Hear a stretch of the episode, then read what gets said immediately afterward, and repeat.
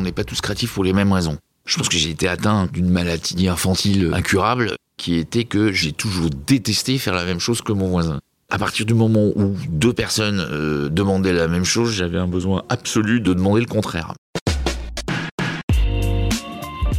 Bonjour à toutes et à tous, je suis Alexandre Mars et vous écoutez Pause, le podcast où l'on prend le temps. Le temps de s'arrêter, le temps d'écouter, le temps d'explorer, le temps de rire. Merci de votre fidélité et d'être de plus en plus nombreux à nous rejoindre. Merci également pour vos retours et vos messages. Si ce podcast a du succès, c'est grâce à vous. Vous qui m'écoutez en voiture, dans les transports en commun, en faisant du sport ou encore avant de dormir. Afin que le plus grand nombre puisse également découvrir les histoires inspirantes de mes invités et leurs incroyables trajectoires de vie, j'ai besoin de vous. Relayez le podcast sur vos réseaux sociaux et partagez-le avec vos proches, votre famille, vos amis et vos collaborateurs. Vous le savez, chaque épisode de ce podcast est l'occasion de marquer un temps d'arrêt pour aller à la rencontre de mes invités. Ces femmes et ces hommes sont artistes, chefs d'entreprise, écrivains, entrepreneurs, sportifs ou activistes. Et ils ont accepté le temps d'une pause de nous livrer les dessous et les secrets de leur parcours. Nous allons parler de réussite et d'échec, d'engagement et de mission, d'entrepreneuriat et de défis. Un moment unique et sans concession pour vous inspirer et vous évader. Vous êtes en pause, soyez les bienvenus. Mon invité de cette semaine est un créatif qui ose, provoque, détonne et ne s'impose aucune limite pour réaliser ses projets. La tyrolienne Perrier sur la Tour Eiffel, la destruction du bus de Krishna pour Adidas ou encore la chambre immergée dans un bassin de requins pour Airbnb. C'est lui. Né à Paris, mais marseillais de cœur, il est diplômé de Sciences Po Paris et commence sa carrière en tant que directeur de la publicité d'Air France. Mais son esprit libre le conduira à lancer en 2000 sa propre agence événementielle, Ubi Bene. Pour lui, le risque est l'étincelle des succès. Après avoir imaginé avec son agence la gigantesque piste d'athlétisme posée sur la scène, l'une des images fortes de la candidature de Paris 2024 et qui a fait le tour du monde en 2017, il rejoint le comité d'organisation des Jeux Olympiques en 2018.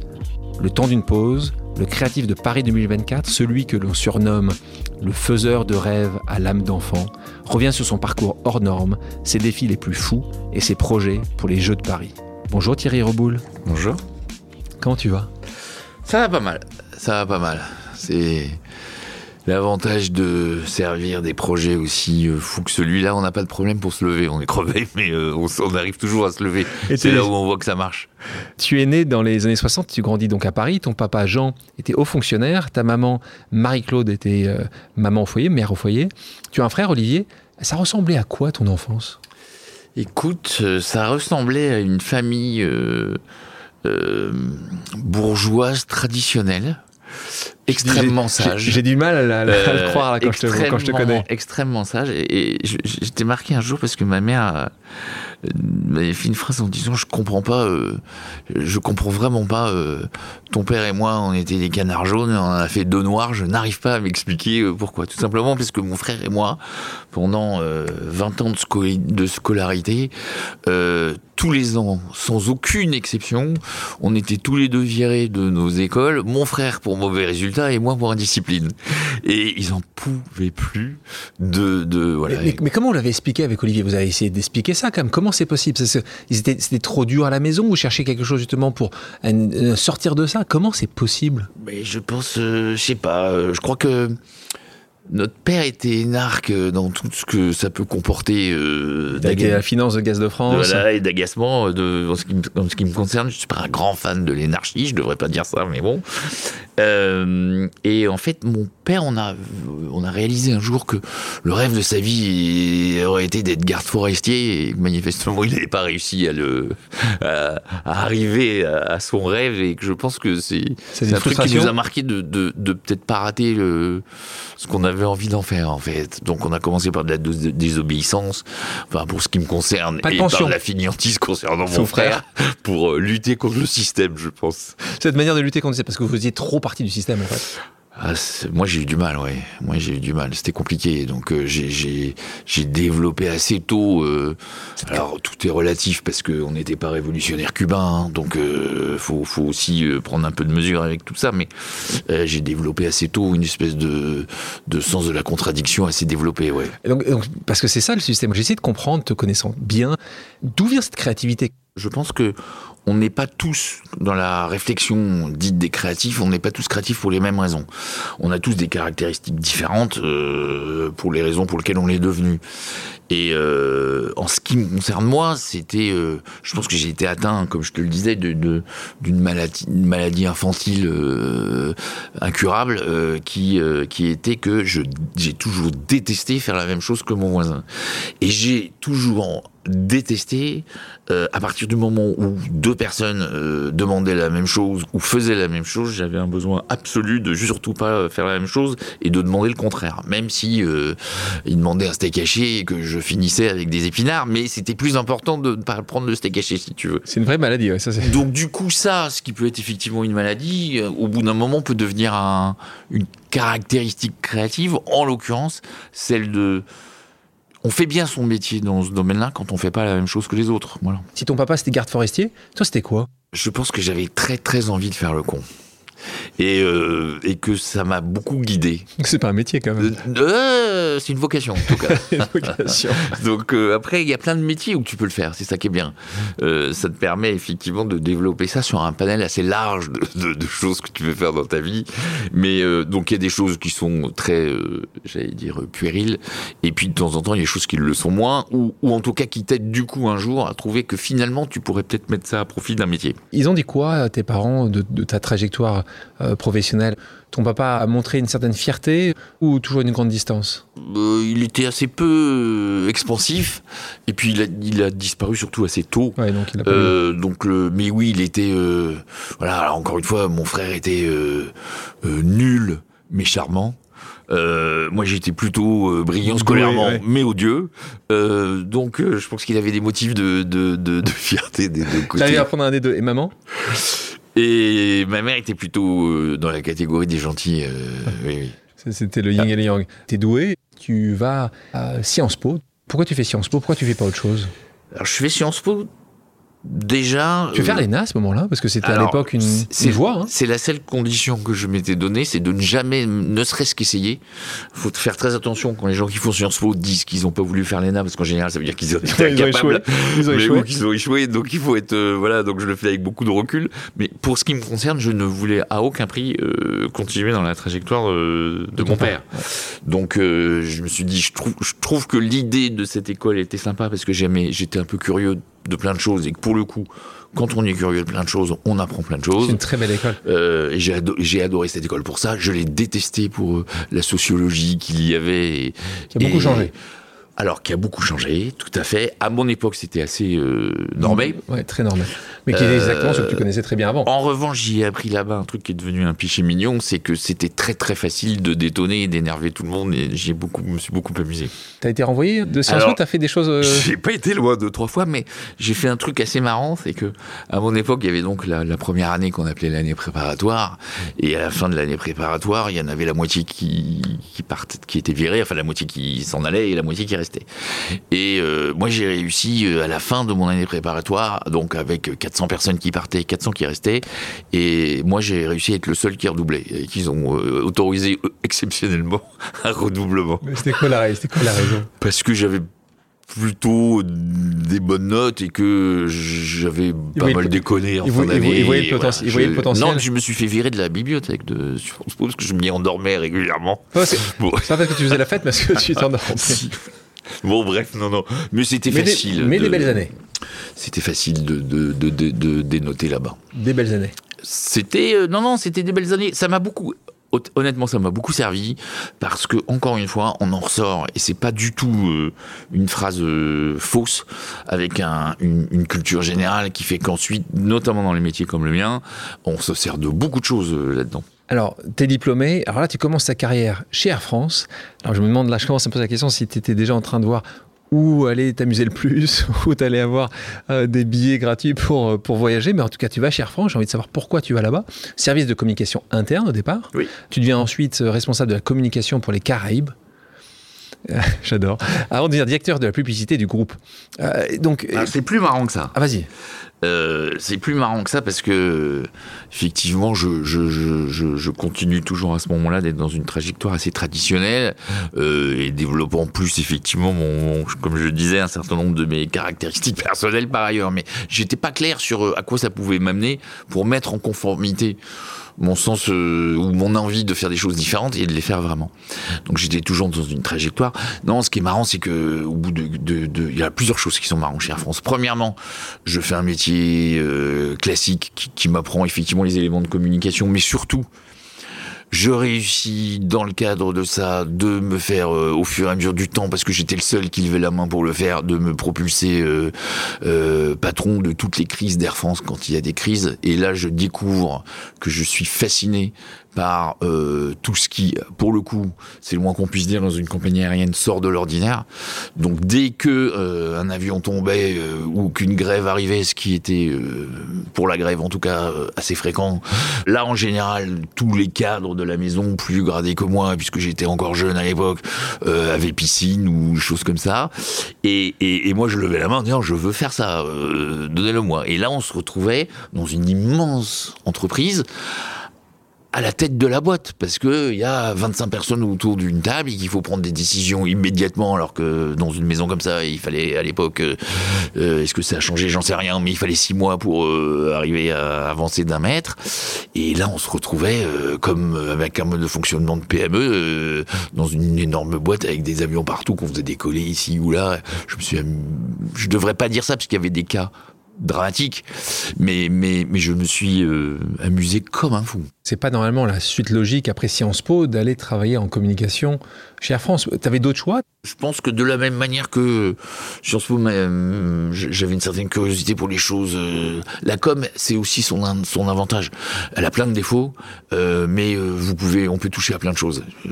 Quand on, on est dans une bien agence, toucher à, à cet oui. âge-là. t'aimais bien- 98, tu quittes Air France ou, ou plutôt tu es contraint de partir?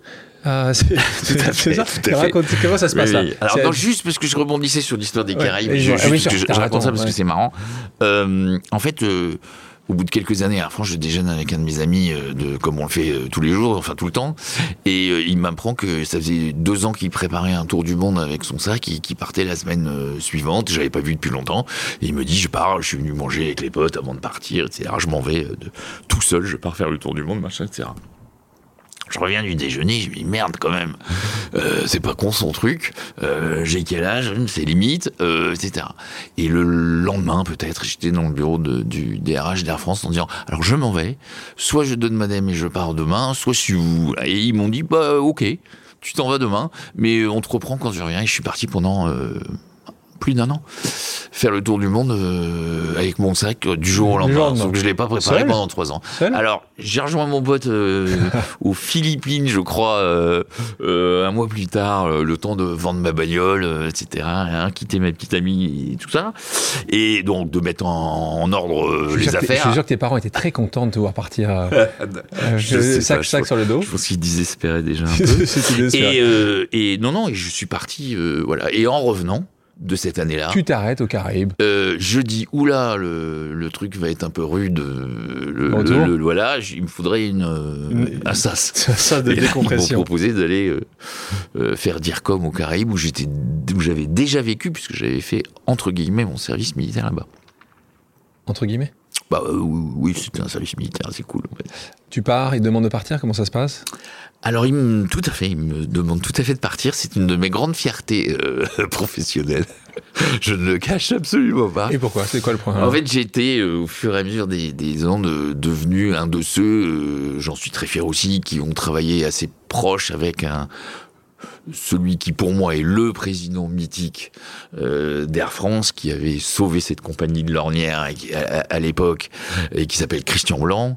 Euh, alors ça fait vieux peut-être un peu maintenant, euh, parce que les années ont passé, mais les gens s'en souviennent.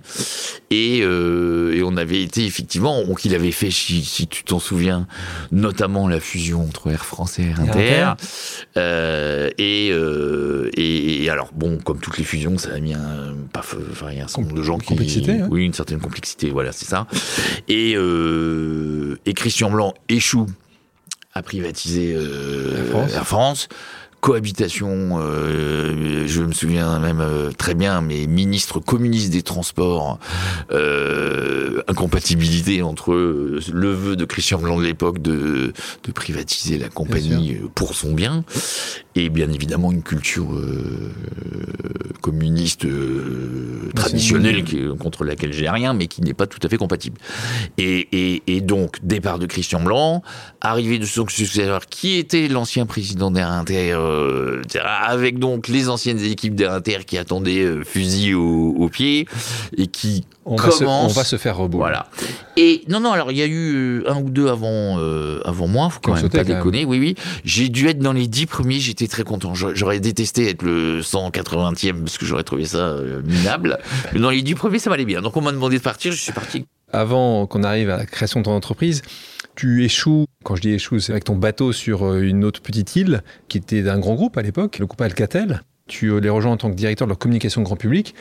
Ça dure pas très longtemps. Non, c'est une erreur. Euh, de casting Oui, d'abord parce que j'étais, ça y est, en fin de d'orientation personnelle. Je commençais à voir à peu près ce que j'avais envie de faire, à savoir des choses un peu hors du commun. Euh, Alcatel n'était pas le meilleur endroit pour faire des choses hors du commun. Je me fais un peu survendre. Euh, le, le, truc, euh, tout simplement parce que, alors survendre c'est pas très honnête quand je dis ça, mais à l'époque, Alcatel. C'était des grandes années, c'est grandes années pour Alcatel. Voilà, ils avaient lancé, euh, ils avaient découvert la téléphonie mobile, bien sûr, avant euh, les autres, etc. Donc ils avaient, ils avaient découvert le grand public en fait. Ils s'étaient dit tiens, c'est intéressant ce truc-là, le grand public, parce que leur culture était pas tout à fait celle-ci. Et ils disent je vais mettre plein d'argent pour construire ma marque autour de la téléphonie. Il faut juste que je trouve euh, un euh, plus ou moins spécialiste de la communication grand public, etc. Donc ils avaient mis beaucoup d'argent de côté. Ils me disent tu vas gérer une fortune pour construire un donc je vais pouvoir m'amuser. Trois mois plus tard, euh, c'était la crise boursière euh, et les, les trésors de d'argent pour construire la marque étaient devenus euh, voilà et du coup, entre une culture d'entreprise, on va dire incertaine en termes d'amusement et peu d'argent pour faire ça, ça faisait beaucoup. Hein. Donc ça dure pas très longtemps et à ce moment-là, tu décides de monter ta propre agenda événementiel. Comme tu dis, tu avais terminé ta, cette première phase de ta carrière en disant juste mais, mais, mais qu'est-ce que je veux faire? Où m'amuser et où mettre mon talent? Et là, tu l'as trouvé euh, avec cette agence Ubi Bene. Euh, donc, tu brises un peu les menottes dorées parce que tu étais bien payé hein, chez Air France, tu étais encore mieux payé chez Alcatel. Euh, là, tu décides de partir avec pas grand-chose. c'est une hésitation, pas du tout. Tu dis juste parce que Alcatel ça marche pas, tu finis à te lancer. Tu as vraiment ce sentiment de risque ou tu te posais même pas la question? Je me suis jamais posé vraiment cette question-là. Je pense que le, le je sais pas si c'est si le risque intervient là, parce que pour moi le risque c'est le sujet fondamental de la vie professionnelle, c'est celui qui m'obsède, c'est celui qui m'intéresse le plus, plus que l'intelligence. Mais je pense qu'à ce moment-là, c'était pas le risque, non, c'était pas le risque. C'était, il y, avait, il y a toujours eu une forme d'insouciance. Mais l'insouciance permet de prendre des décisions, fait faire des erreurs parfois, mais permet de prendre un certain nombre de décisions intéressantes. Il y en a aussi beaucoup qui nous écoutent, qui veulent se lancer bientôt. Euh, c'est quoi la genèse de ce projet? C'est une conviction euh, qui est née en 98, quand j'étais encore à Air France. Euh, j'apprends mon métier de com, j'apprends euh, les techniques et tout ce que tout le monde peut apprendre dans ce genre de, situation. Et tout d'un coup, en 98, on me demande à Air France, parce que Air France venait de signer le partenariat pour être partenaire de la Coupe du Monde de foot, sujet que je touche de près aujourd'hui, mais en clair, à l'époque, on l'a dit tout à l'heure, l'entreprise était publique, donc euh, l'État demande gentiment à ce que Air France devienne transporteur officiel de la Coupe du Monde de foot. Air France met tout son argent euh, dans le ticket d'entrée et n'a plus d'argent pour le pour le faire savoir. Et on me dit, il faut trouver une idée là. Euh, donc il me restait, je crois, 2 millions de francs à l'époque pour faire savoir dans le monde entier que Air France était transporteur de la Coupe du Monde de foot. Je me souviens que Coca-Cola à l'époque avait augmenté de 0,5% de son chiffre d'affaires monde, son budget de communication pour euh, dire lui aussi qu'il était partenaire de la Coupe du Monde de foot. Donc le truc n'était pas complètement égalitaire. Euh, et je me dis, si je ne trouve pas une idée, Si je ne trouve pas quelque chose que Coca ne peut pas faire, euh, je n'ai bien évidemment strictement aucune chance. Je vais voir mes agences de pub de l'époque que je ne nommerai pas par charité chrétienne en me disant qu'est-ce qu'on peut faire avec 2 millions? On me dit si si, on a trouvé une super idée, on va acheter des pages dans Time Magazine Europe. euh, tu vas voir ce que tu vas voir. T'as sent- dû aimer, t'as dû aimer. je dis voilà, ça sent pas l'émeute. Euh, donc je me dis, je vais me débrouiller tout seul. Et je me dis, mais je suis con. Il y a un truc que mes concurrents n'ont pas, euh, autres partenaires de la Coupe du Monde de foot, et qui sont à moi et qui ne me coûtent rien, c'est mes, c'est les avions.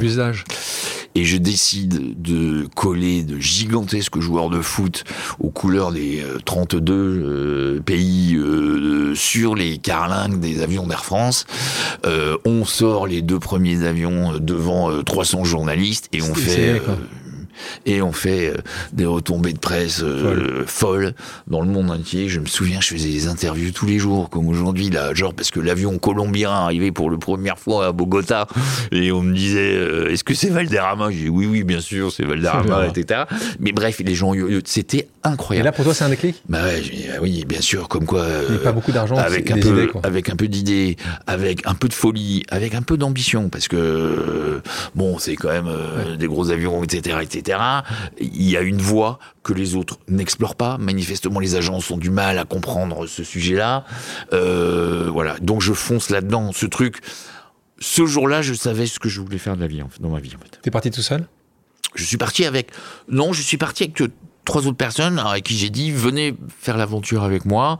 Euh, j'ai mis une seule condition, c'est être majoritaire parce que j'avais envie de partager les choses, mais pas d'être fou non plus sur le contrôle euh, de ça. Ça, c'est l'erreur. à- Enfin, tu en parlerais, je suppose mieux que moi. Je sais pas comment t'as fait toi, mais hum, je pense qu'il faut essayer de partager au maximum les fruits du du travail, mais sans pour sans pour autant tomber sur des choses ingouvernables, euh, et que ceux qui l'ont fait autrement, en général, l'ont- payé assez cher plus tard. Donc je l'ai fait euh, comme ça. Euh, choisir tes collaboratrices, tes collaborateurs, un sujet essentiel.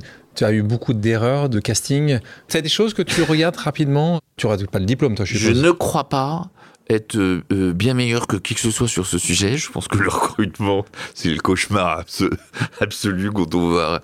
Je pense que ceux qui ont la prétention d'expliquer qu'ils sont très bons là-dedans, en général, ils me font marrer. Euh, alors moi, j'avais une technique différente du coup quand j'avais mon agence. Après, je me suis dit bon, perdu pour perdu. De toute façon, c'est pas parce que je le verrai dix fois que je serai plus avancé. Je le faisais en cinq minutes autour d'un café. Je, disais, je le sens, je le sens pas. Et mon taux d'échec était tout à Le fait même, le le même. à peu près le même. Tu gagnais du temps. Oui, voilà, et je gagnais du temps. Bon, c'est une autre méthode. Les gens aussi parlent de nom. Toi, c'est assez fun. hein, comment t'as trouvé le nom T'as eu autant de mal que ça à Ubibene parce que c'est beau Ubibene. Quand tu le vois comme ça, c'est beau. Alors, il faut parler latin parce que tu étais certainement euh, un excellent latiniste. J'étais nul. voilà, attends, c'était quelque- cauchemardesque. Donc, Mm. donc tu n'arrives vraiment pas à trouver ce nom, le point com t'arrives pas. Et là, c'est le restaurant dans lequel tu vas déjeuner. Bah, c'est ça, c'est sur un moment, on passait nos semaines à essayer de trouver un nom, hein, j'en pouvais plus. Et, euh, et puis à un moment, je leur ai dit, écoutez les gars, ça suffit, on va pas euh, user nos, nos, chaussures en permanence, aller à l'INPI tous les jours. Euh, donc le truc manifestement est compliqué sur les noms. Euh, c'est comme le, en général, c'est comme le prénom des enfants. Quand on le dit la première fois, tout le monde te regarde d'un air effaré, et puis au bout de trois jours, tout le monde s'en fout puisqu'ils l'ont intégré. Euh, donc déjà, un, c'est pas important, c'est pas si important que ça. Et deux, euh, on a décidé de monter cette boîte en déjeunant dans un restaurant qui s'appelait dis, Ça, ça veut dire où l'on est bien en latin, où l'on est bien au moins, ça a une histoire à raconter à beau, nous quoi. et à nos clients. Allez, zou, euh, fin de l'aventure et le lendemain, on avait déposé, c'était fini. La définition du risque, c'est apprendre à perdre. C'est pas apprendre à gagner. Tout le monde sait gagner. Ça, c'est pas très compliqué. Donc, prendre un risque, ça veut dire en accepter la conséquence potentiellement négative. Parlons de deux secondes de l'identité de ton agence.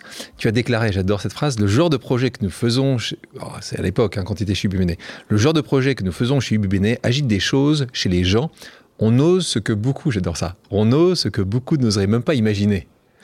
Euh, donc cette vision, c'est dès le début de l'aventure, dès, le premier jour, tu dis, on va faire les choses que les autres n'imaginent même pas. C'est là tu parlais de risque tout à l'heure, c'est marrant parce que tu m'as dit une, une de tes missions de vie, tu m'as dit, c'est toujours côtoyer ce risque-là, prendre ce risque-là. Ouais, Et c'est ça dès le départ? Je, je- bah, la prise de risque, c'est à la fois payant en com et à mon avis dans l'attitude de, de- de- humaine. Euh, c'est payant en com parce que fondamentalement, euh, quand tu fais des choses que les autres ne font pas, tu fais bien ton boulot. Euh, on te paye d'abord euh, pour qu'on parle de ton, son produit ou de son entreprise. Et pour qu'on parle de son produit de son entreprise, je vais pas reprendre l'exemple d'Air France, faut faire des choses qu'on est le seul à faire. Bon. Et il se trouve que ça correspondait euh, à ma maladie congénitale. Et il se trouve euh, que du coup, euh, voilà, les choses s'emboîtaient, si tu veux. Donc je faisais euh, ce que j'avais envie de faire euh, dans la vie, et je n'avais juste pour le faire bien qu'à suivre euh, l'intuition qui était la mienne de- depuis longtemps, et surtout mon comportement incertain. Du coup, tout était plutôt aligné. Et il se trouve qu'ensuite, quand j'en ai réfléchi à ce que ça voulait dire en termes de, comportement tout court, euh, je me suis rendu compte aussi, à mon grand étonnement, hein, pour être tout à fait honnête, que finalement, on rencontrait beaucoup de gens dans la vie intelligents et beaucoup moins euh, courageux. Et, euh, et que du coup, du coup, ça pouvait devenir une valeur cardinale, en tout cas pour moi. euh, Chacun fait ce qu'il veut, bien évidemment. Et, et c'est devenu, ouais, le, le, le- c'est devenu euh, ce qui était gravé en haut du fronton de l'agence et peut-être au-dessus de ma porte aussi. Voilà. Les gens pouvaient dire à ce moment-là que tu étais mégalo. Est-ce que tu penses que Ouais. cette vision-là, ou les gens, que certaines personnes, certains concurrents évidemment, pouvaient Oui, avoir toi il disait ça et plein d'autres choses. mais euh, c'est pas grave ça. Mais c'est non, c'est pas grave. Euh, Mais ça, ça nourrissait justement ce côté un peu mégalo en disant juste c'est f- c'est parce que ça n'a pas été fait. C'est plutôt comme ça que que c'est pas faisable. Alors, le, le, le côté mé- mégalo, je l'ai développé euh, un peu comme un argument de vente, en fait. Alors après, on peut décider que je le suis vraiment, et chacun, là aussi, fait ce qu'il pense ce qu'il veut, ça m'est euh, relativement égal, pour être honnête, mais, mais je l'ai développé parce que je me suis rendu compte que... C'est ça euh, qui marchait. euh, voilà, euh, le surjouer un peu ne faisait pas de mal à... Ah, si on revient sur le Marseillais, c'est ça que tu veux dire là? Oui, voilà, c'est là notamment que j'ai développé mon côté un peu marseillais. Tu te souviens de ton premier projet? Je me souviens de mon premier projet parce que il était catastrophique euh, au sens où, en fait, pendant, on avait de l'argent pour trois mois. Euh, donc, euh, on était parti pas très petit, on avait mis de l'argent, bon, trois mois, c'était tout ce, qu'on avait. Et pour dire à des clients qu'on va faire des trucs que les autres n'ont jamais fait, qu'on va prendre un max de risques quand on n'est pas connu, etc., c'est pas simple, simple. Et du coup, euh, les trois mois ont passé assez vite, sans qu'on ait euh, vendu quoi que ce soit. Et le dernier jour des trois mois, on a vendu, mais uniquement pour, pour tenir un Ouais, peu plus Alimentaire, longtemps. l'alimentaire. Euh, ce truc, le fait, je crois qu'on a été choisi par les casinos barrières pour devenir leur agence de euh, promo ou un truc comme ça. C'était Pour faire des leaflets. pour faire des leaflets, des trucs où, où euh, voilà quoi, Ah, des formules, des mégalo, formules Là, a- déjeuner à moins 20%, ouais, etc. C'était- enfin moi j'ai détesté ça, mais Faut les remercier. voilà, voilà.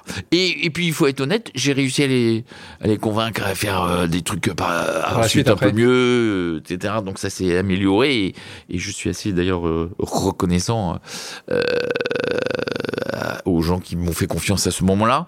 Et ça m'a permis ensuite d'avoir le temps nécessaire et de ne plus jamais faire de flyer. On n'a plus jamais fait, ouais. Non, je crois pas. Ce qui est intéressant, c'est que tu puisses dire non à des clients, ce qui est assez rare. Et tu avais raconté cette anecdote sur Nike. J'adore ça. Tu disais qu'ils voulaient travailler avec toi, mais ils devaient te mettre en compétition parce qu'il fallait faire plaisir.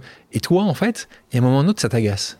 Ça t'agace parce que tu le dis, que toi, tu disais comme ça, tu dis, tu avais mis en, péril, je sais pas si c'était vraiment en péril, en tout cas, tu avais mis ton agence plusieurs fois sur la ligne pour eux. Et là, tu dis, les gars, non, non, non, ça va pas le faire comme ça. Et là, tu te mets, toi, sur le marché, et tu signes avec Adidas. Ça se passe comme ça? Oui, oui.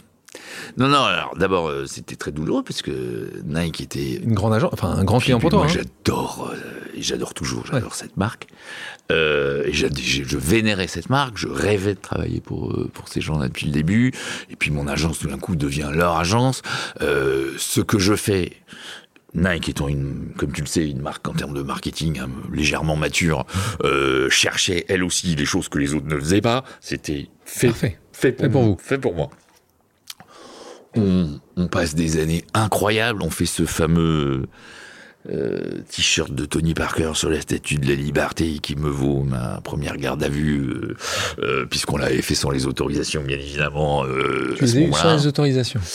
On y est allé à 6h du mat avec des alpinistes, etc., sans rien, etc. Bon, bref, et c'est là où Le préfet de l'époque, déjà, les, préfets c'est toujours beaucoup j'ai aimé, fait j'ai ma première garde à vue, et, et- etc. En me disant, oh là là, faut surtout pas que ça sache. Et moi, je, moi, dix ans depuis ma garde à vue, dites-le, euh, appelez les journalistes que tout le monde soit au courant. Je suis- Ça m'a fait une notoriété Dingue. formidable.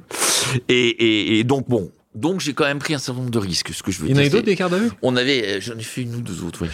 Mais euh, on, avait un accord euh, non écrit avec Nice, c'est que euh, moi je faisais, quand on faisait des choses comme ça un peu rock'n'roll, je faisais la garde à vue, il prenait les amendes, quoi, grosso modo. Et euh, ça m'allait bien, chacun était dans sa spécialité, enfin en tout cas ce qu'il avait le plus, les amendes les effrayaient pas beaucoup. Donc et voilà, et on a fait des trucs incroyables. Et c'est vrai qu'au bout de quelques années, euh, ils me disent, en- vraiment, ils étaient désolés, hein, en me disant, t'inquiète pas, euh, mais bon, je, ça, je, l'as mal pris, toi. Ouais, Tu l'as je l'ai très mal super pris, hein. bien pris. Disent, ok, alors vous me mettez en compétition, mais moi, aussi. Et je me suis dit, qu'est-ce que je veux Je suis sorti en dehors de la phrase. Je sors en me disant, bon, qu'est-ce que je veux?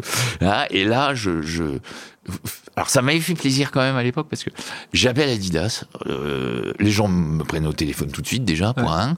Et euh, me disent, euh, demain, Strasbourg, euh, puisqu'ils Ah, ils étaient là-bas ils étaient là-bas. Demain, Strasbourg, premier train. Et il me dit, c'est même pas la peine que tu te présentes. On, connaît tout le truc de machin, si tu veux, on y va. Là, hyper content. Quand même, je retourne voir Nike en disant, bon alors écoutez bien, euh, soit vous annulez votre appel d'offres, soit, euh, soit je m'en vais. Et ils me disent, ah non, mais t'inquiète, euh, on peut pas vis-à-vis de Portland, mais on va faire un truc euh, comme machin, etc. Je suis parti. Quand même assez rare. Hein. Et je suis resté, euh, l'agence de Adidas, Adidas. Ubi Bene, toujours aujourd'hui l'agence d'Adidas. Donc, euh, pour te dire que ça fait un certain nombre Ouais. de... Donc là aussi, grand respect pour, pour cette marque-là. euh, Tout à fait. euh, Alors, grand, grand respect. Tu sais, c'est aussi toujours des histoires de marque et des gens qui sont à un moment Toujours. dans un poste. hein. J'ai, j'ai, j'en ai gardé deux, trois personnes pour lesquelles j'ai une, infinie estime euh, au-delà de la marque elle-même. hein. Toi, justement, quand ce directeur de la communication partait, il t'amenait souvent avec toi dans sa nouvelle entreprise.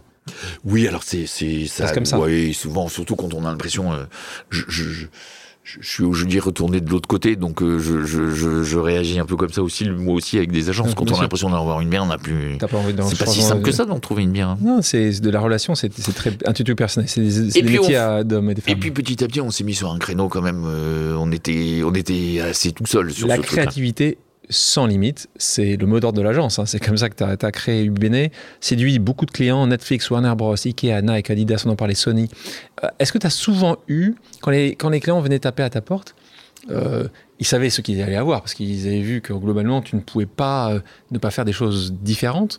Tu as eu souvent des clients peureux. Comment tu arrives à les, à les faire changer, les faire twister pour qu'ils aient confiance? Et d'ailleurs, on va le voir, hein, on va en parler pour Paris 2024. Tu- C'est- euh, parfois le risque dont tu parles. Hum. Il est, il est très souvent présent, très souvent présent dans ce que tu fais. Oui. C'était marrant parce que, en fait, plus l'agence a commencé à être connue, parce que l'agence était beaucoup plus connue que son simple chiffre d'affaires. Elle avait un ratio euh, notoriété chiffre d'affaires qui était assez euh, favorable. Elle était pas si grosse que ça en termes de business, mais elle était Très euh, connue. très connue. Euh, en fait, ce qui était marrant, c'est que c'est devenu. Alors, de, je, je parlais des trois premiers mois où personne me connaissait et comprenait ce que je voulais faire. Plus les années ont passé, plus plus le truc s'est inversé en fait. Et les gens venaient, les entreprises appelaient spontanément assez souvent en disant voilà le truc là que j'ai vu là, je veux la même. Alors déjà non, c'est pas comme ça que ça marche, monsieur. Mais si vous voulez avoir ce genre de choses, on peut réfléchir, etc. Et en fait. c'est- pas très étonnant ce que je veux dire, mais ce qui est marrant, c'est qu'on voit tout de suite les entreprises qui sont soit culturellement, soit personnellement formatées pour prendre des risques, et celles qui ne le sont pas. Et il y a toute une série d'entreprises qui ne le sont pas du tout, et qui avaient envie d'eux sur le papier, mais étaient prêts à prendre aucun risque à aucun moment. Et là, ça marchait pas, bien sûr. Et on, leur, on, on les détectait euh, assez Tu avais, vite. le nez, tu avais le nez pour le savoir. Pas, pas vraiment le nez, parce que c'est pas très dur à, à avoir. Quelques questions sur tes projets, parce que c'est ça aussi qui est intéressant. Tu en parles de, de certains de ces projets-là. Quel a été le projet que tu as préféré mettre en œuvre? Je pense que cette histoire de la statue de la liberté, la liberté euh, oui, oui, parce qu'en plus on a, fait, on a failli la foutre dans l'eau, enfin, ça a été épique. Mais euh, c'était celle de Paris, hein, euh, la, la copie euh, là. La copie du 15e. Et avec, euh, voilà, on a vu les alpinistes euh, figés à un moment, coincés avec euh, tenant les épines de la couronne de, la, de Madame, et, et le, le, le, on a vu la tête euh, commencer à partir à gauche, partir à droite. C'est là où j'ai appris qu'une statue c'est creux et finalement c'est pas aussi stable que ça. Je vous donne l'info. Mais si on l'avait foutu dans l'eau, pour le coup, on était connu. Mais je dis plus emmerdé là. Je pense que là, c'est pas pour les bonnes raisons. Tu aimes profondément la France. Dans une interview, tu avais expliqué à l'époque que toi, l'Hexagone, ça te suffisait. Si on revient à la maladie, euh, tout le monde m'expliquait que euh, un chef d'entreprise et un patron d'agence qui se respecte devait aller à l'international. Ça faisait partie de la to-do list. Non, du, du non, succès. monsieur, je Donc le ferai déjà, déjà, j'avais pas envie de le faire. Du coup, euh, voilà. Et du coup, j'ai un peu essayé de, de, formater un discours autour de ça, un, en disant que j'étais pas un grand fan des avions de 6 heures du mat euh, sur le truc, mais au-delà de ça, ça avait un fondement qui fait que, et je suis toujours convaincu que dans ce domaine-là, euh, l'internationalisation est très compliquée. C'est que j'étais une agence d'événements, c'est-à-dire que je disais, et puis je faisais des trucs dans la rue.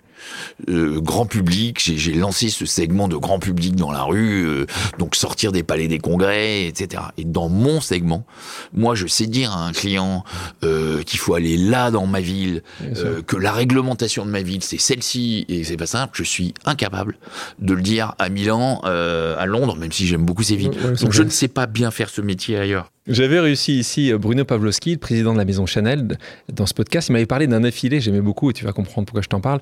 Il m'avait parlé d'un défilé qui était son premier défilé, qui avait été infernal à gérer en coulisses, stress, problèmes logistiques, mauvaise organisation. Un défilé qui paraissait pourtant exceptionnel vu de l'extérieur et qui avait été euh, une, une horreur à organiser. Est-ce que toi aussi, tu as un moment où tu savais que tout était en train de s'effondrer, mais que de l'extérieur, tout le monde trouvait ça absolument génial? Donc j'ai eu deux trois soucis euh, euh, importants, euh, notamment notamment d'ailleurs avec Nike, avec des blessés graves sur des sujets lourds. Donc ça se voyait. je peux, c'était pas exactement pareil non.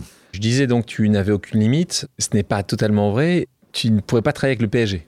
Hein, c'est ça, c'est ça. Pourquoi j'en parle? Parce que je sais que tu es très attaché à l'OM, en particulier leurs supporters historiques, les SAS Winners, c'est ça hein? Oui. Comment ça s'est passé ça? Donc c'est un des groupes de fans hein, de d'ultra, d'ultra, c'est mm -hmm. ça, euh, de Marseille. D'abord, je vais dire quelque chose que, qui n'est peut-être pas euh, politiquement correct, mais j'aime beaucoup ces gens-là. Euh, je les trouve, contrairement à ce qu'on dit, et en règle générale, bien évidemment, on va toujours trouver trois, quatre abrutis comme il y en a dans la banque, mais euh, je trouve que d'une manière générale, ils sont fidèles, euh, plutôt droits, plutôt, voilà, donc tout autour de valeurs qu'on pourrait utiliser spontanément pour a priori d'autres gens et je trouve qu'ils le sont sans doute plus que la moyenne. Ça c'est le premier point. Euh, le deuxième c'est que euh, quand je travaillais pour Adidas, Adidas euh, s'était fait sortir de l'OM il y a quelques années alors que c'était l'équipementier depuis toujours quasiment de, de l'Olympique de Marseille et Adidas m'avait demandé une idée pour faire savoir quoi, enfin pour ouais. marquer le coup. Et je les avais convaincus de faire une ré édition euh, du maillot de 93, 93 et de l'offrir aux 12 000 ultras de, de l'Olympique de Marseille. Donc on avait fait 12 000 maillots. Tu les connaissais déjà à l'époque Donc Adidas dit oui quand même. Wow. Et dit, pour marquer mon départ, je ne dis pas que c'est un juge de machin, j'offre à chaque ultra euh, à savoir 12 000 personnes, 12 000 euh, répliques du maillot de 93.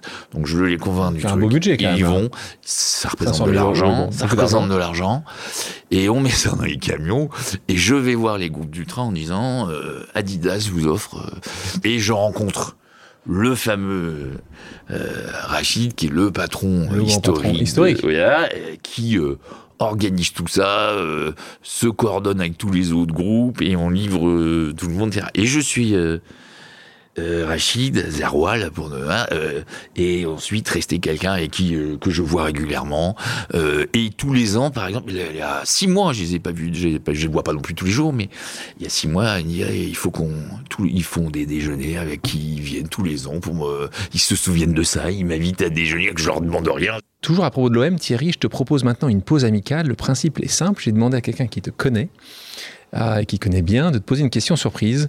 On l'écoute. Hello bro, Euh, juste une petite question comme ça au passage. Euh, je voulais savoir jusqu'à quand t'allais supporter un club comme l'OM. Allez, bise. Tu peux nous expliquer, euh, Michael? Oui, ça va. Mika, c'est le patron actuel de. de Michael Courcou, non? Michael Courcou, le patron actuel du BVN. Euh, J'ai l'impression qu'il préfère le qui PSG, était, euh, qui était directeur général de l'agence quand, j'en étais le, le, le patron. Le président. qui est très bon en communication, qui est moins sûr de ses goûts footballistiques et qui du coup a essayé vaguement de se moquer de moi, mais comme tous les ans au mois de février il se faisait toquer de la Ligue des Champions, je l'entendais en général pas de mois de mars, avril et mai, et ça reprenait un peu en septembre, mais c'était très très court en général. En 2017, tu travailles avec le comité de candidature des JO. Donc, euh, on se retrouve à ce moment-là. Euh, il te trouve si exceptionnel, hein, euh, littéralement, hein, qu'il te propose d'intégrer les équipes à plein temps. Moi, j'en souviens parce que j'étais à ce moment-là déjà avec, avec la candidature. Et, et, je te connaissais aussi. Et, je me dis, mais comment c'est possible que quelqu'un qui a son entreprise, qui a mis autant d'énergie, 16 ans, à créer quelque chose, peut, pour un projet unique, évidemment, tout quitter. c'est ce que tu fais. Tu rejoins les équipes à plein temps en 2018. Tu deviens directeur exécutif marque, événements et cérémonies. Parle-moi de cette décision. Je ne sais pas si c'est euh, très glorieux à vos égards, mais je n'hésite pas une demi-seconde. Je, je... parles à quelqu'un? Non. Personne. Enfin, euh, j'en parle ou j'en parle, mais hein. je ne demande pas conseil, non. Non, non, non. On peut pas défendre, on peut pas dire, on peut pas avoir fait du risque. Hein. on a porté le risque au pinacle, euh, en faire un, système de vie, euh, si on se l'applique pas à soi-même. Moi, j'ai toujours eu un maximum de défauts, mais pas, pas celui-là. et du coup, voilà, je me l'applique à moi-même. Et puis le risque, de toute façon, la définition du risque, c'est apprendre à perdre c'est pas apprendre à gagner. Tout le monde sait gagner.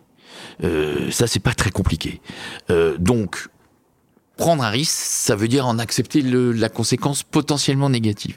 Donc, si ça ne marchait pas, ça s'appelle justement euh, avoir pris un risque et être capable de l'assumer. Donc, j'ai cette possibilité-là, j'ai a priori cette caractéristique-là, j'ai quelqu'un en face de moi que intuitivement, puisque je ne le connais à ce moment-là pas bien. Peu, peu. Tony on parle de Tony Stanguet. Tony Stanguet, que intuitivement, je sens hors du commun, euh, sur un sujet hors du commun, qui a priori me fait spontanément une confiance hors du commun et qui a priori me donne euh, les moyens euh, de faire ce pourquoi a priori je pense que je peux contribuer euh, à ça hors du commun. Je n'ai aucune question à me poser.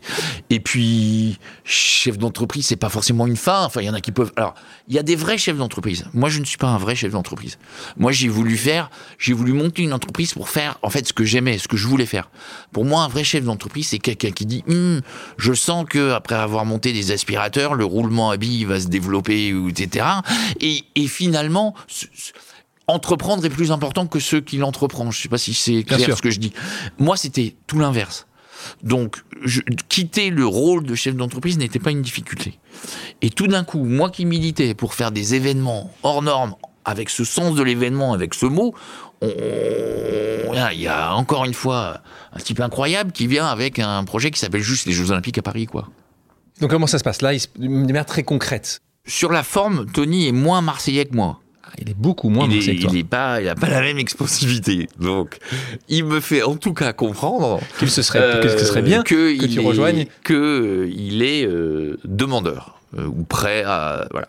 Donc ensuite le, sujet suit tout simplement son cours et de là, là pour le coup on rejoint des éléments plus plus plus traditionnels. Il avait manifestement adoubé. Si je peux me permettre, dans une organisation potentiellement aussi importante, euh, dans un univers hyper structuré dans le monde olympique, euh, c'est quand même plutôt très structurant, très structurant, quoi. Hein, c'est pas d'une fantaisie euh, au départ. Aller chercher un profil comme le mien, c'est pas le truc le plus ah, intuitif. C'est loin d'être le plus intuitif. C'est pas forcément la chose, à mon avis, que beaucoup de gens euh, ont dû lui conseiller, euh, en appuyant certainement sur, euh, un, je sais pas, des mots par exemple, j'imagine, on aurait très bien pu incontrôlable, inarrêtable. Tous les qualificatifs qui, te vont, qui, te vont bien d'ailleurs, qui te vont très bien. Hein. Qui me dérangent pas du tout. Souvenons-nous aussi, on est en 2017. Oui, alors la piste d'athlétisme. Donc il y a euh, en juin la journée olympique euh, qui a lieu. C'est juste avant, c'est quelques mois avant, parce que les élections avaient lieu en septembre à Lima 2017. En juin, il est très important pour Paris de démontrer les choses qu'on pouvait faire les choses différemment. À l'époque, Los Angeles avait les mêmes sujets. Euh, Paris 2024 les a aplatis, littéralement, parce que déjà la scène, hein, euh, tu as pensé, tu as poussé euh, une piste athlétique sur la scène dont certainement les auditrices et auditeurs se souviennent, mais aussi tu as fait faire des plongeons à du, du, pont Alexandre III, enfin des choses exceptionnelles. Tu crois que ça, ça, a beaucoup poussé? Ah, Alors il faut quand même, euh, il y avait un peu de rationalité quand même, parce que mon agence était l'agence de la candidature. alors pas seul, il y en avait d'autres. Euh, mais on a fait beaucoup, beaucoup de, des opérations euh, l'époque, donc ils, étaient venus chercher euh, ce que je faisais déjà. Donc on se connaissait quand même. Ton job au quotidien, c'est quoi? En fait, je pense, et je pense que c'était si je dois donner une définition, mais enfin, c'est à lui qu'il faudrait demander d'abord, mais de ce pourquoi peut-être euh, Tony euh, Estanguet m'a demandé de le, suivre, euh, ce que j'ai fait avec beaucoup de beaucoup de bonheur. c'est peut-être parce qu'il avait le sentiment que j'étais peut-être pas trop mal placé pour suivre ou pour accomplir quelque chose qu'il avait dans la tête depuis le début, à savoir que je pense que fondamentalement Tony Estanguet ne veut pas que organiser les jeux. Tony Stanguet veut que les Jeux de Paris marquent une trace indélébile dans euh, l'histoire de ce pays. Alors fasse du bien, euh, fasse du bon, fasse avancer. Ça c'est trop court terme. Tu as raison. En fait, ce qu'il dit, c'est que c'est pas uniquement sur le mois d'août où ça doit se passer, c'est la marque. Oui, et je pense que ce fameux mot d'héritage euh, qu'on utilise souvent pour les choses matérielles et pour tout ce qu'il peut donner par rapport à l'évolution de la société, il se l'applique aussi sur l'immatériel. En clair, comment on fait pour qu'à la sortie des Jeux Olympiques de Paris, on ait gravé dans les mémoires euh, deux ou trois images qu'on n'oubliera jamais, euh, comme on en a deux ou trois de quelques, de éditions des Jeux, et pas de toutes. Euh, donc il a ça en tête. Et je pense qu'il se dit que peut-être je suis pas le plus mal placé là-dessus. Et du coup, pour revenir à ta question, il, globalement, il met dans un périmètre dont il me demande de m'occuper un certain nombre de, signes dont il pense qu'ils sont les signes qui peuvent faire la, différence pour, pour des jeux. Alors il y a, plein d'autres sujets bien sûr, mais et ces signes, c'est effectivement globalement beaucoup des choses qui se voient, on va dire. Euh, tout euh, aussi, enfin les autres étant tout aussi essentiels, bien, évidemment. Mais dans les choses qui se voient, il y a quoi? Il y a les cérémonies, il y a ce qu'on voit dans la ville, c'est les, célébrations. Euh, il y a euh, le fameux relais de la flamme. Il y a le logo, le logo, les médailles. voilà tous ces éléments-là. Alors ça, ça fait beaucoup de choses. Euh, il y a un certain nombre de directions donc, qui sont rattachées à ça. Tu auras combien de personnes, par exemple, au, plus haut, au plus haut point culminant Tu auras combien de personnes dans tes équipes? J'avais plutôt, par rapport à l'évolution de la boîte, beaucoup de personnes plus au début finalement. Je serais moins, euh, euh, beaucoup moins important que des énormes directions qui vont être très dans l'organisation pure et dure, si tu veux, après. Mais alors si après on rajoute tous les gens qui vont travailler pour les cérémonies. Tu, sais à peu près combien de personnes sont en, direct euh, des choses, je dirais, je sais pas, une centaine, hein, quelque chose comme ça. Euh. ce qui est pas à terme une grosse euh, direction des jeux, mais qui manipule euh, beaucoup de gens indirectement déjà, et, beaucoup de sujets euh, effectivement visibles. On, parle de gens, moi quand j'ai rejoint le, comité de candidature il y a 6 ou 7 ans de ça maintenant, euh, je me souviens d'avoir été frappé par la qualité de l'équipe, parce que j'arrive, comme toi d'ailleurs, hein, c'est pas forcément des gens avec qui on avait passé des années et des années, beaucoup d'anciens athlètes, des gens qui avaient déjà organisé d'autres événements, et je m'étais posé la question, d'ailleurs je m'étais pas forcément posé la question, c'est un peu après je me suis dit, ils sont très bons. Et toi, et, toi, c'était le cas évidemment avec Tony, mais euh, Michael Alosio, Etoine Taubois, Marie Barsac, Jean-Philippe Gatien, Sophie Laurent, et, et, on peut en citer d'autres comme ça, beaucoup d'autres. Toi, quand tu es arrivé, cette fois-ci pas en tant que euh, prestataire, mais en tant que collègue, euh, Comment tu l'as vécu ça? Tu, as été aussi assez impressionné par euh, l'environnement que tu avais, que tu n'avais pas choisi, parce que pour le coup, là, cela en tout cas n'était pas choisi par toi. Euh, comment tu as trouvé ça? Bah, Je les connaissais quand même un peu. Je suis arrivé. L'extérieur, euh, je suis arrivé, il y avait 30 personnes. Hein. Oui, c'était au début. Donc on fait quand même assez vite le tour de, de, de 30. Aujourd'hui, on est 800. Donc, euh, et, on finira à 4000, quoi. je sais pas combien. Nous avons commencé à 30. Voilà, et on arrive jusqu'au bout. Oh, L'important, c'est le bon port. mais, euh, voilà.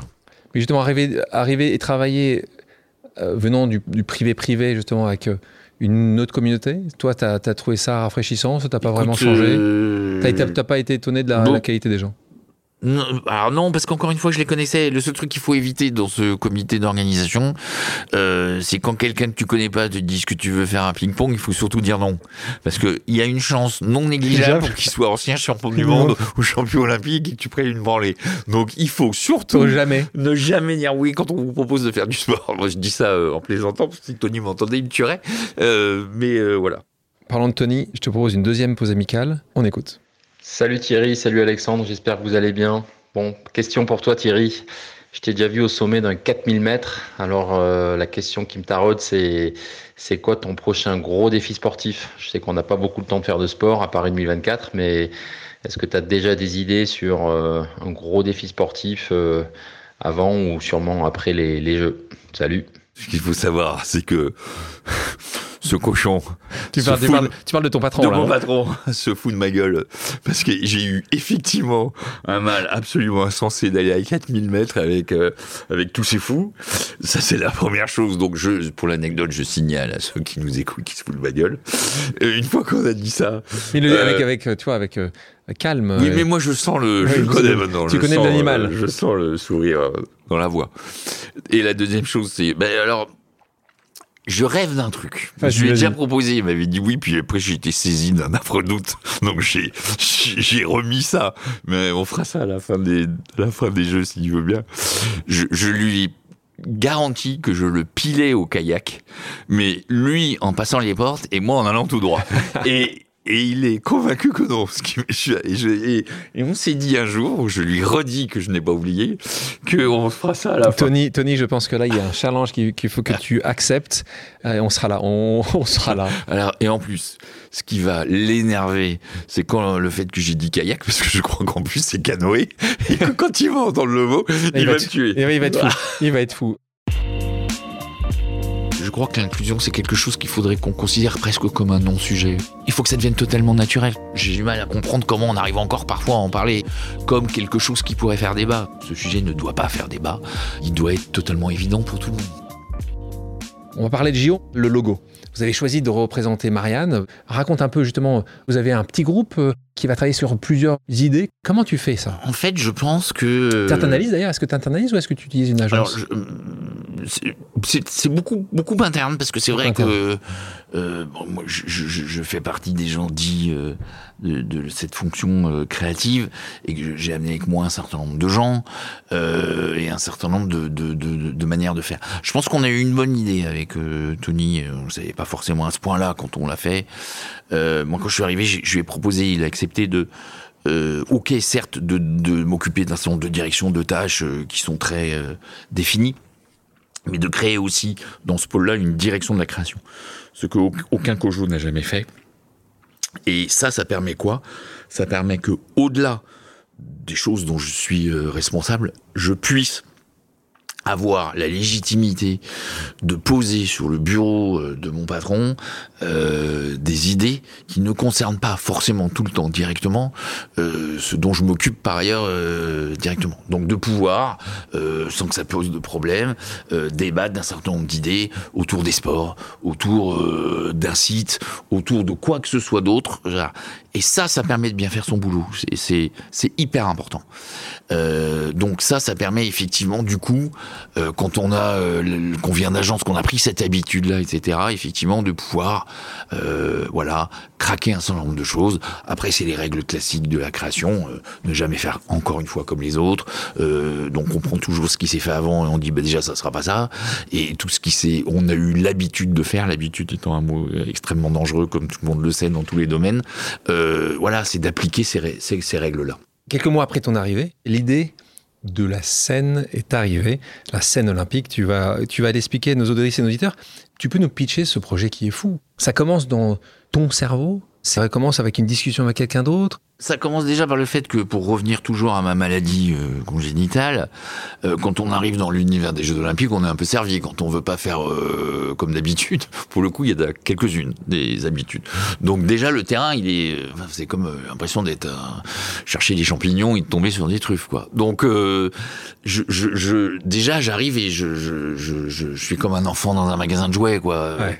Euh, voilà. Donc déjà, ça, ça, ça, ça crée du potentiel et de l'envie.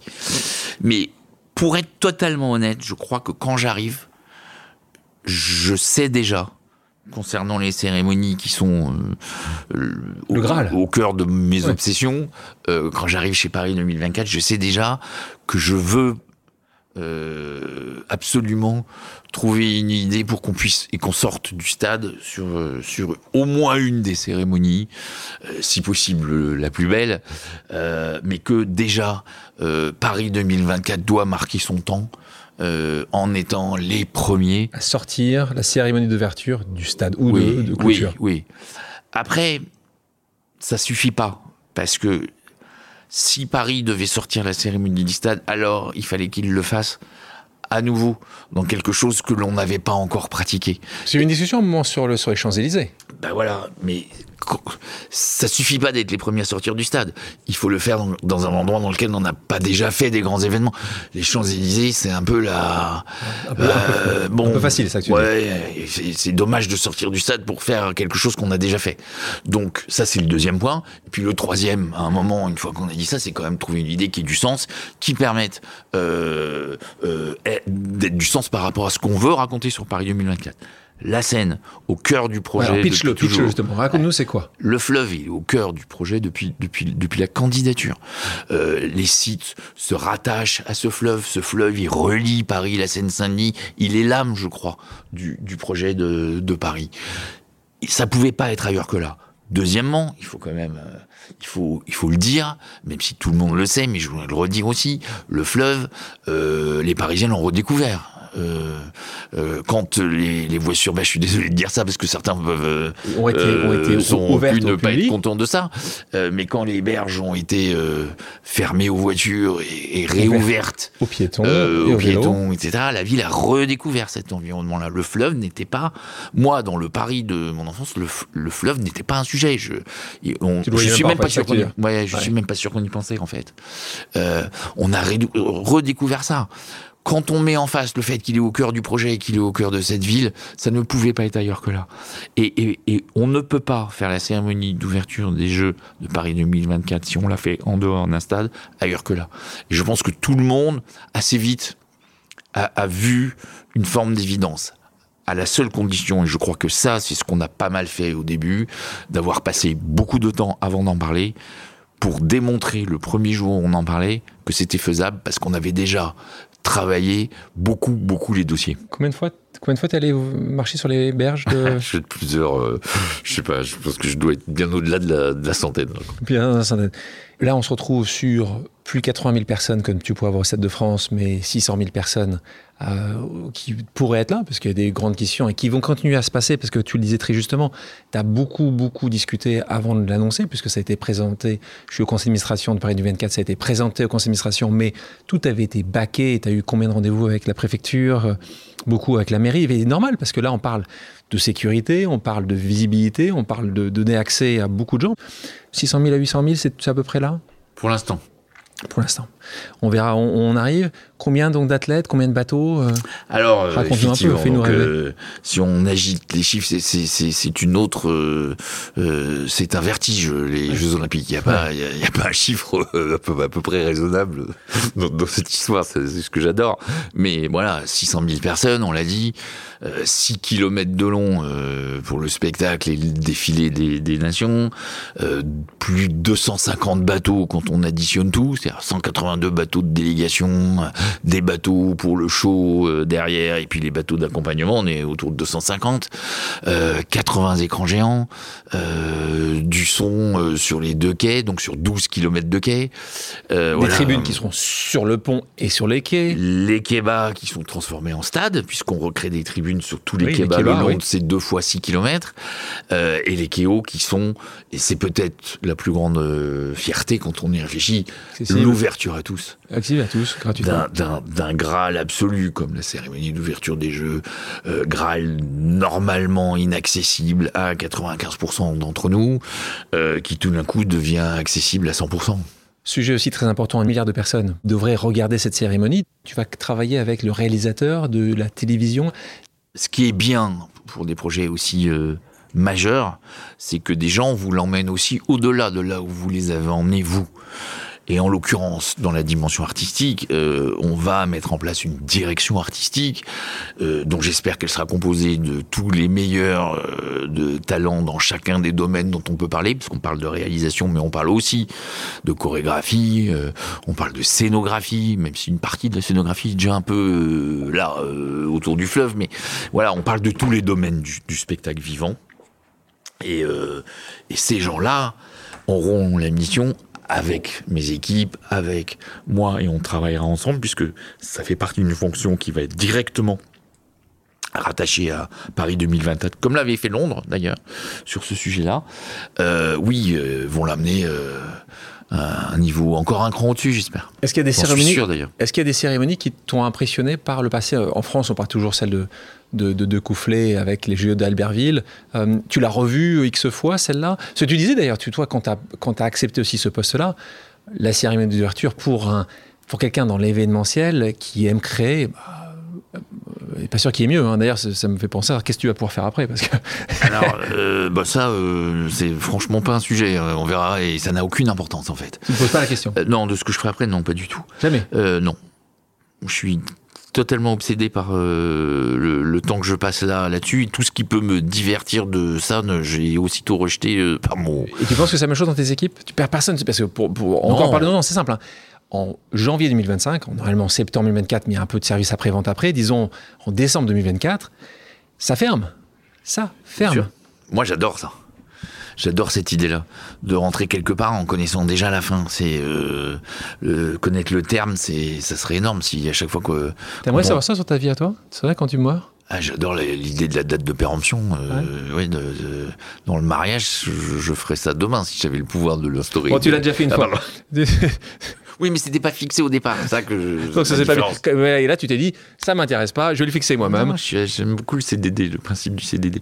Mais euh, et, et, et, et c'est non, je, voilà, et c'est très agréable parce que je, je pense que c'est hyper utile dans, enfin, quand c'est le cas dans une entreprise. Là, c'est spécifique, donc euh, sûr. normal. Mais il n'y a pas d'histoire de carriérisme, il n'y a pas d'histoire de celui qui cela pourra demain être promu ici ou là. Non, on sera tous dehors. Ah, Donc c'est ça qui est cool. Donc euh, On parlait de cérémonie d'ouverture, cérémonie de clôture. Tu travailles dessus quotidiennement. ce qu'il faut savoir, c'est qu'une cérémonie d'ouverture pareille prend beaucoup, beaucoup, beaucoup de temps et d'énergie et de surface de cerveau disponible. Ça, c'est la première chose. Donc, c'est, faut faire attention. Euh, deuxièmement, je, travaille pas mal maintenant euh, sur l'ouverture paralympique, qui est ma deuxième euh, obsession euh, dans l'ordre. Euh, et les cérémonies de clôture, très importantes, et qui auront lieu au Stade de France. Il, Au stade, il est est important, d'être au sûr. stade et de faire des choses, bien évidemment, au stade. Là aussi, on, on- c'est- toujours un peu beaucoup, pour l'instant, dans la réflexion, dans la tête. Deux, trois euh, idées de principe. euh, voilà, mais ça sera aussi, aussi, sans doute, de faire les choses différemment. C'est arrivé il y a un siècle de ça d'avoir les Jeux Olympiques. Nous n'avons jamais eu en France des Jeux Paralympiques. Donc ça aussi c'est important. euh, Et donc là aussi, je suppose que Oui. on va avoir de très bonnes idées de ta part et tes équipes. Oui, et, et- et- et pour le coup, je pense que d'abord, c'est. Enfin, les Jeux paralympiques, c'est un sujet qui, m- qui, qui m'intéresse. Je, je, euh, j'ai un certain nombre euh, euh, d'avis sur le, sur le sujet. Je pense qu'il y a une marge de progression considérable. Je pense qu'il faut absolument aider. Euh, et tout le monde est, le- est- tire dans le même sens sur, sur ce sujet-là, mais qu'il faut absolument pouvoir aider le mouvement paralympique dans sa cou- course à la reconnaissance euh, et par rapport à l'utilité bien évidemment sociale que ça a. Et les aider, je pense que c'est aussi parfois euh, de les aider à faire justement des choses différentes. Euh, je pense que parfois encore, un peu trop, et pour des raisons qu'on peut totalement comprendre, de vouloir faire comme le grand frère, et je pense qu'il faut pas qu'il fasse comme le grand frère, souvent. Euh, voilà. Maintenant, ensuite, de faire que cet événement soit plus fort, plus uni, plus reconnu comme un seul et même événement, ce qui est de toute façon ce que pensent les gens à l'extérieur, c'est un chemin très important. Et autour de ça, de temps en temps, que le mouvement et que, le, que les Jeux paralympiques leur, leur marqueur à eux, et que là, on, on envoie les choses, on envoie les chevaux, quoi. On aurait du lourd. La mascotte? Ça arrive. C'était ma. C'était mon, mon énorme crainte. La mascotte, le truc qui me faisait le plus flipper. De Ah, parce que, ça. parce que tu, tu sentais pas tu sentais pas la, la je, je, pas ta- je- je suis moi euh, client au départ euh, de mascottes. cette partie-là. Ouais. Euh, Il y a assez peu de je- choses qui- Je, je suis plus, euh, je sais pas, je suis plus. Pas euh, Footix je suis plus dans, Footix je suis en plus dans le 1998? rock'n'roll que la variété, quoi. Mais euh, du coup, euh, voilà. Et C'est pas mal, ce Quand on a trouvé l'idée, ça- je me suis réconcilié. C'est pas mal ce qui arrive. Oui, On non, peut pas le dire. Non. On peut pas le dire. Tu as été aidé justement par. euh, Tout à fait, oui, que oui, Sachant euh, que tu avais peut-être moins les compétences. On- exactement. Euh, alors, il y a en, en interne des compétences particulières, notamment en termes de design. Euh, Il y, a, il y a notamment des gens assez remarquables qui nous ont rejoints sur ce sujet-là. Donc, on fait beaucoup de choses quand même en, en interne, mais effectivement, dans un certain nombre de domaines, parce que le champ, il, il- y a un, un nombre incalculable de choses à faire, il y a un certain nombre d'agences qui sont venues nous aider, dont, en l'occurrence, sur ce sujet-là. Question sur toutes ces parties prenantes dans un projet comme les Jeux Olympiques. Beaucoup de gens n'ont pas forcément toujours le même avis. Comment ça se passe à la fin? Ça fonctionne assez bien parce que c'est un sujet qui, le sujet créatif, c'est un sujet qui, où il est assez peu intéressant d'avoir trop de gens autour d'une table. Je sais que c'est frustrant, je sais qu'il y a plein de gens qui ne le comprennent pas, euh, et je comprends très bien qu'ils ne le comprennent pas, euh, mais ça marche bien quand ça concerne un petit nombre de gens et quand la décision est prise par un petit nombre de gens. En l'occurrence, sur des sujets de ce type-là et dans des choses comme le, qui ont une visibilité pareille, il y a un lien assez, assez clair, assez direct, assez immédiat, à- à- en l'occurrence avec Tony, qui est, qui est le décisionnaire. Scénaire, toujours avec aussi quelques parties prenantes euh, politiques. Est-ce Je que parlais, c'est chez toi? Là, je parle du Kojo, Du déjà. Et, et ensuite, bien évidemment, là où il est normal qu'il y ait du monde autour d'une table, c'est le partage de ça, et c'est l'acceptation. Euh, on, voilà, on n'est pas, on pas seul, bien évidemment, dans notre le, couloir. Tu as, donc- eu quel- quelques projets que tu aimais beaucoup qui ont été déjà refusés ou pas? Ou pas encore? Bah, euh, je- je- j'en ai, régulièrement. hein. Donc, euh, je, disais toujours quand j'avais mon agence que j'avais le taux d'échec le plus élevé euh, de toutes les agences de Paris. Ce qui faisait que les gens me regardaient d'un air bizarre. Ils disaient, tu sais pourquoi j'ai le taux d'échec le plus élevé? Parce que je prends plus de risques que toi. J'avais reçu la directrice des sports de Radio France, que tu connais bien, Nathalie Neyaneta, dans ce podcast. Elle me disait que l'héritage des Jeux de Paris, on parlait d'héritage tout à l'heure, n'était pas les infrastructures, mais était, je la cite, une manière de voir le sport, une manière de le considérer, considérer le sport. Toi, tu le définis comment, l'héritage? De la même manière que la formule que j'ai utilisée tout à l'heure, qui pour moi est, est clé, je la définis comme un, comme, euh, je crois qu'il y a deux formes d'héritage et qu'il y a une forme d'héritage qui est un héritage immatériel, Matériel. qui est le souvenir euh, du moment qu'on aura vécu ensemble et des moments et du vécu commun dans un pays, c'est essentiel. Je sais que c'est important pour toi quand on parle d'inclusion. On en parle beaucoup dans ces jeux-là. D'inclusion, on parlait tout à l'heure du handicap, mais, mais pas que ça. Euh, des territoires, parce qu'il y a un programme qui s'appelle Terre de jeu qui va dans les territoires. Euh, comment toi tu le vois, le succès de Paris 2024, justement, en termes d'inclusion? Je crois que l'inclusion, c'est quelque chose qu'il faudrait qu'on considère presque comme un non-sujet. Je, je pense que, enfin, n'en parlons même pas. C'est, c'est, c'est, il faut le faire. Enfin, il faut tout faire pour le faire. Mais je crois que le jour où ça ne deviendra plus un, un débat, il faut que ça devienne totalement naturel. Je- j'ai, même parfois du mal à, comprendre comment on arrive encore parfois à en parler euh, comme quelque chose qui pourrait faire débat. Ce, ce sujet ne doit pas faire débat. Il est, il, est- il doit être totalement évident pour tout le monde. J'avais une amie à nous qui me posait la question, en parlant de toi, il n'y a, pas très longtemps de ça, qui me disait Est-ce qu'il a peur un jour de ne plus avoir d'idées? Non, je crois pas avoir eu cette peur-là. Euh, J'aimerais bien un jour que, ne, ne- à l'inverse, que ne plus en avoir. Oui. Tu penses que ta vie serait plus simple? Ah, vachement. Je dormirais mieux, je, je serais moins machin. J'ai un petit problème de, de, de mode pause, euh, ce qui est qu'un problème, hein, puisque ne pas savoir se mettre sur pause, c'est aussi avoir des difficultés à se régénérer physiquement, etc. C'est c'est pas que. Tu es toujours, toujours, toujours. Oui, c'est un problème. Ça s'arrête jamais. Mm. Euh, On parlait tout à l'heure du fait que tu ne sais pas ce que tu feras après, mais en même temps, euh, t'es pas sûr que tu reviendras entrepreneur. Ou, ou à l'inverse, tu, tu penses peut-être que serait, euh, ce, ce serait mieux d'avoir une position où être, utiliser au maximum ton talent de créativité sans forcément t'ennuyer avec. euh, Je ne sais pas, je ne veux pas savoir. Mais je ne suis pas inquiet si j'ai envie de faire d'autres choses. J'aimerais bien que dans le champ des possibles, il y ait ne rien faire. Ta signature, le sans limite, tu essaies de l'inculquer aussi aux étudiants. Tu disais parfois de toute façon que les étudiants n'ont pas forcément assez cette, cette culture du sans limite. Euh, Qu'est-ce qui manque d'après toi dans les écoles? Tu vas, t'as le temps un peu d'aller dans les écoles Ah, c'est- aujourd'hui euh c'est- marrant parce que c'est un des trucs qui m'a le plus marqué quand, quand, quand Ubi Bene était connu. Il- il- j'ai- à un moment, je me suis mis à, à faire un certain nombre d'interventions euh, euh, dans les écoles parce que parce qu'on me le demandait et que voilà et que la notoriété faisait que ça représentait sans doute un intérêt à ce moment-là. Voilà. Euh, ça se passait hyper bien parce que en fait, tu, tu te rends compte que euh, peu de choses leur sont dites sur la prise de risque, sur euh, euh, le spectaculaire, euh, le, le hors norme, le, le lâchage euh, euh, dans le bon sens du terme. De, de, de- on leur apprend beaucoup le contrôle, on leur apprend beaucoup les limites, on leur apprend beaucoup tout ça et assez peu justement de les dépasser quoi. Et moi je venais en leur disant les gars, on s'en fout, euh, allez-y. euh. Bon, la légalité pas tout le temps, euh, du moment que ça ne met pas en péril la vie de, de la vie des autres. et c'est là, je, je, je, je voyais les gamins.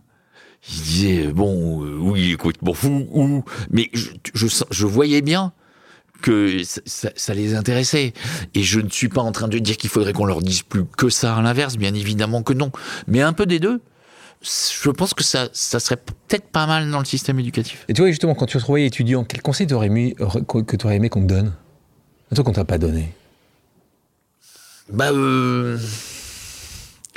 en fait, tu sais, je, je, je- je- j'ai, euh, tu me demandais tout à l'heure si, euh, si je regardais, par exemple, si j'avais regardé euh, euh, toutes les cérémonies, Ouais, mais ouais. j'avais deux trois souvenirs très précis de quand j'avais aucune idée que je finirais là, je, je les regardais parce que j'adore ça. Et j'avais deux trois souvenirs, voilà. Depuis que j'y suis, je crois que j'ai mis un point d'honneur à n'en regarder aucune. Je, je, je, je, je, je, je veux pas être conditionné vers ce genre de truc. Je fais partie de ceux qui pensent que la création ne se nourrit pas par trop de répétitions. Euh, parce que alors on est conditionné par tiens si je m'inspirais de ça ou de ça. Est-ce qu'il y a quelque chose que tu aurais aimé faire différemment dans ton parcours? Si c'était à revenir en arrière. Tu reprends tout. Une chose tu aurais aimé revenir ou t'es Je suis super content. Honnêtement, je suis super content. Mais pas content de moi. Je suis super content de ce De que j'ai fait. Ouais. Pour terminer, Thierry, je te propose maintenant une dernière pause amicale et on l'écoute. Bonjour Thierry, c'est Myriam. Ça fait très longtemps qu'on ne s'est pas vu et, euh, et j'ai hâte de te revoir bientôt. Voici ma question. La première fois qu'on s'est vu, on était à ce dîner très sympa et, euh, tu portais euh, au doigt de la main gauche un bijou pour homme, une bague qui se porte sur deux doigts de la même main et, et qui portait juste un mot et le mot c'était connard. Et donc voilà cet homme d'un âge adulte, euh, manifestement socialisé, éloquent, cultivé, sympa, euh, sûr de lui, bien dans sa peau sans être arrogant, et qui portait cette bague à ce, dîner parisien plutôt chic qui disait connard. Et alors tout de suite tu m'as plu. Parce que je me suis dit, eh bien voilà, euh, voilà un homme libre, un homme libre dans sa tête, et en plus un homme qui n'a pas peur de provoquer, parce que c'est quand même assez polarisant comme bijou. Ma question était donc la suivante, est-ce que tu portes encore cette bague? J'espère que oui. Est-ce que tu as des anecdotes à nous raconter sur les réactions qu'elle a pu provoquer? Voilà, puis je t'embrasse très fort et à bientôt j'espère. Question de Myriam Van der Elst. C'est grâce à Myriam que nous sommes rencontrés il y a des années et des années de ça. Myriam, c'est comme ma sœur. Elle a été avec moi dès le départ de EPIC, la fondation que je dirige. Une femme exceptionnelle qui te pose cette question-là. Je l'ai mise euh, tous les jours pendant des années. Combien d'années t'as pensé Euh, pff, je sais pas. Ça allait avec le personnage en fait. Oui, en fait, d'abord j'aime bien la provocation, vous l'avez remarqué. Euh, et, et comme je le disais tout à l'heure, j'ai un moment j'ai aussi construit un personnage qui allait avec ce que je voulais faire. hein. donc c'était un peu mon, mon, mon auto-marketing sur le sujet. Mais ça m'amusait en plus. Je, je me suis jamais forcé. J'adorais voir la tête des gens euh, quand ils regardaient ça, etc. Je me souviens de la tête d'un gendarme qui m'avait arrêté euh, pour excès de vitesse. En lisant ce truc-là, on se demandant si je me foutais ouvertement de lui ou pas. Euh, bref, j'ai des souvenirs assez marrants euh, euh, avec euh, avec cette bague. Euh, honnêtement, après, il y a un petit côté, euh, euh, il y a un petit côté, euh, enfin, un point trop non faux non plus. Il y a un moment un petit côté enfantin. Et puis autre chose aussi, c'est que quand on change d'univers, malheureusement, on ne peut pas y exporter l'intégralité de, de ces codes. J'en suis euh, Donc tu l'as désolé, laissé. voilà. Elle est où cette bague Il faut l'accepter. Ce qui est important, c'est que sur le fond, on change pas. Ouais. Elle est où cette bague? Elle est euh, euh, dans ma salle de bain. Je l'ai remise il y a quelques jours parce que ça m'amusait. Mais j'ai pas l'intention de refaire euh, ça, quoique, on verra. Euh, Pour terminer, parlons de mission. Je suis convaincu qu'on a tous une. On la découvre à 15 ans, 30 ans, 60 ans. Si toi, tu devais définir ta mission de vie, la raison pour laquelle tu es, sur Terre, ce serait quoi? Écoute, en l'occurrence, euh, je pense que il y avait euh, mettre mettre euh, un certain nombre des caractéristiques que je peux avoir aujourd'hui au service de quelque chose qui sera utile à ce pays euh, sur le fond comme sur la forme. Aujourd'hui, ça, c'est sans doute un des éléments qui me rend le plus heureux parce que pour le coup, c'est créateur de sens. C'est sans doute plus créateur de sens quand je ne travaillais que pour moi ou, ou à mon profit ou, euh, ou pour faire un certain nombre de choses. Je m'amusais beaucoup, euh, énormément. Mais aujourd'hui, c'est un peu plus profond, donc c'est un peu plus. Je vous propose maintenant une pause musicale. Thierry, quelle est ta chanson culte? Euh, je, je dirais bien Jump de Van Halen pour euh, reconnecter euh, avec l'étoile. Génial. On va en écouter un extrait.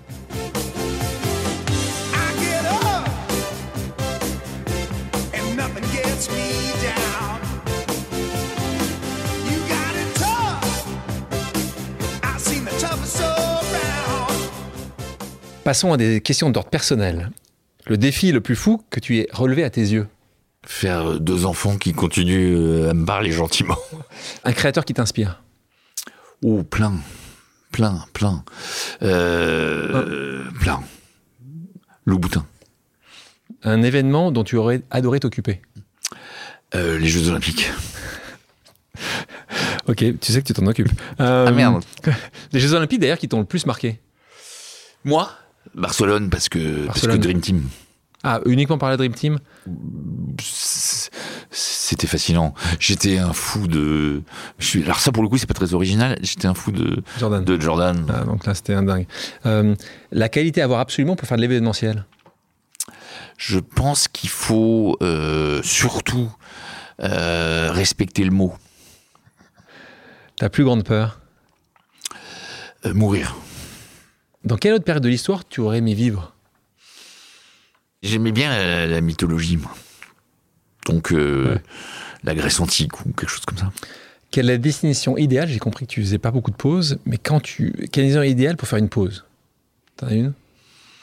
Euh, oh, franchement, euh, je, je- tout ce qui peut sortir le, du quotidien, et ça peut commencer pas forcément très loin de temps en temps, mais voilà, j'ai, je, il y a un endroit que j'adore dans la baie de Marseille, euh, qui sont euh, les îles du Frioul. C'est, c'est, il y a pas un arbre, c'est minéral.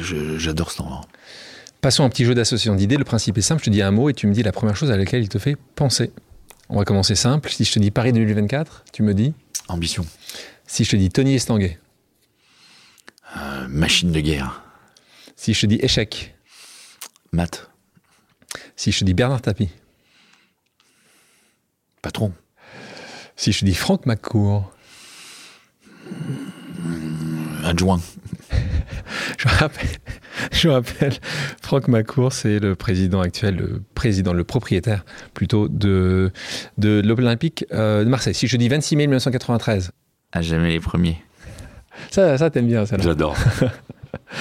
J'adore parce que ça me permet de regarder très sereinement l'évolution du Paris Saint-Germain, Ah, même s'il gagne aujourd'hui, je m'en fous. Euh, mais tant mieux, plus on est à gagner, plus il y a de clubs en France qui gagnent, mieux c'est.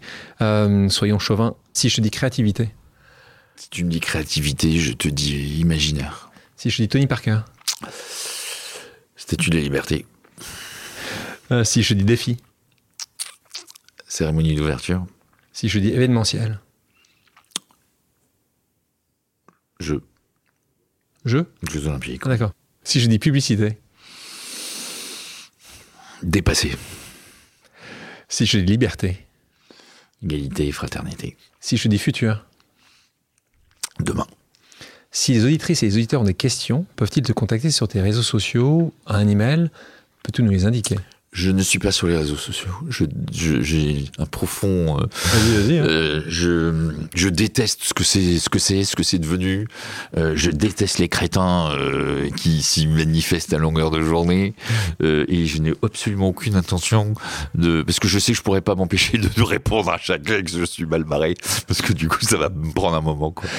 Un email quand même, quelqu'un qui veut te contacter, qui a des idées pour, pour, PVN pour Paris 2024 Bien sûr, Il te trouve comment? treboul, arobase, paris2024.org. D'accord. T'as le temps un peu de regarder, tu réponds, tu... Je fais beaucoup beaucoup de de, temps oui, sur euh, les mails. Oui. D'accord. Merci Thierry. Merci à vous. Merci à toutes et à tous d'avoir pris le temps de faire une pause avec nous. J'espère que l'émission vous a plu, inspiré ou fait réfléchir. Si c'est le cas, je compte sur vous pour le partager avec vos proches, laisser un commentaire et mettre la note de 5 étoiles sur les plateformes d'écoute. Si vous voulez me suggérer des invités ou simplement me faire part de retours, vous pouvez me contacter via LinkedIn en tapant Alexandre Mars ou bien m'écrire à l'adresse suivante, le podcast pause at gmail.com.